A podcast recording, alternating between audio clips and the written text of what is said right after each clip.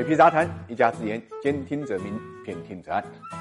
股市震荡风险大，稳健投资才能守住财富。理财魔方稳健组合，人工智能帮你管理，带你稳稳赚收益。过去三年总收益百分之二十六。理财魔方拥有证监会颁发的基金销售牌照，各大应用商店下载理财魔方 APP 即可购买。假的真不了，真的假不了。上市公司财务造假是资本市场的痼疾，也是一个人人喊打的丑恶行径。但是把打假提升到国家层面上，国务院金融委连续三次开会呢，重点布置，这在中国历史上是第一次。我相信呢，在全球资本市场上呢，也是第一次。我们从时间线索来看，四月七号，国务院金融委呢召开了二十五次会议；四月十五号呢，召开了二十六次会议；五月四号是二十八次会议。会议对于财务作假的基调，从坚决打击到从重处理，再到呢零容忍，显而易见，姿态是一次比一次更加严厉。那么为什么会把这个问题上升到这么高的一个高度呢？当然，这跟瑞幸咖啡造假在国际市场上给中国上市公司造成的负面影响有很大的关系。我们知道，自从瑞幸事件公布之后啊，在美国的中概股啊承受了非常非常大的压力。一方面呢，美国的几大机关；另外一方面呢，是会计师审计协会都呢提示呢，对来自发展中国家（括弧中国）这样的上市公司呢，一定要提高警惕。另外呢，美国证监会主席呢，史无前例的公开表示，提醒投资者注意呢，中国上市公司的一个风险。应该讲，这对于中概股的名声啊，是一个重大的破坏。那么结合呢，前期比较快速上市的一些中概股，目前呢，遭遇到的估值偏低的情况，有一批中概股可能就面临着雪上加霜、退市这种可能性。当然，之前我们的节目里面也说过，之所以呢，有这么多的中概股能够这么短的时间去上市，就像瑞幸这样，两年不到就匆匆忙忙跑到纳斯达克去上市，跟美国的上市公司的门槛过低呢，也有很大的关系。这就导致很多滥竽充数或者心术不正的公司呢，走了捷径。它不是以经营为目的，不是以为投资者呢创造利润回报为目的，而是呢以做大市值、尽快变现为目的。我想，这个就是财务造假的基本的原动力。我们知道，在美国早年间，安澜的造假导致了会计事务所的倒闭，从而呢也出台了非常严厉的萨班斯法，从而把财务作假处罚力度呢大大做了提升，基本上呢是要负刑事责任的。那么在中国新的证券法修改之后呢，一方面我们对财务造假的处罚力度呢大大提升了，另外一方面呢，本身财务造假是入刑的，关键就在于那些在国外的中概股，从名义上看原来不受中国证监会管辖的，是不是也要列到这一次的监管范围？那么现在证券法修改之后呢，是可以长臂管辖的，只要它影响到了国内市场的秩序，影响到了国内投资者的利益，那中国证监会对于在海外注册或者上市的公司一样可以实现本土的监管。前段时间证监会会同工商、公安部门对于瑞幸的进驻呢，就是一个最好的证明。现在啊，中国的市场呢越来越对外开放，最近一段时间呢也取消了 Q 费，越来越跟国际接轨。那么国际市场上它是有特别明确的做空机制的，做空机制的形成呢，可以有效的遏制财务造假的可能。所以在这样的背景下呢，国务院金融委强调财务作假的打击力度呢，我想呢，其中的这个意义呢就更加深远一点。一方面不光是为了中概股在海外市场能够有一个比较好的一个面目，另外一方面也是清理国内败类门户的一个很重要的举措。那么对于境外投资者在中国的投资呢，也能够提供呢比较好的一个保护。财务造假呢，从二零一九年以来啊，已经有二十二家公司呢被立案，十八家的典型案例呢领了罚单，六起呢被移送了公安机关。但是呢，打击啊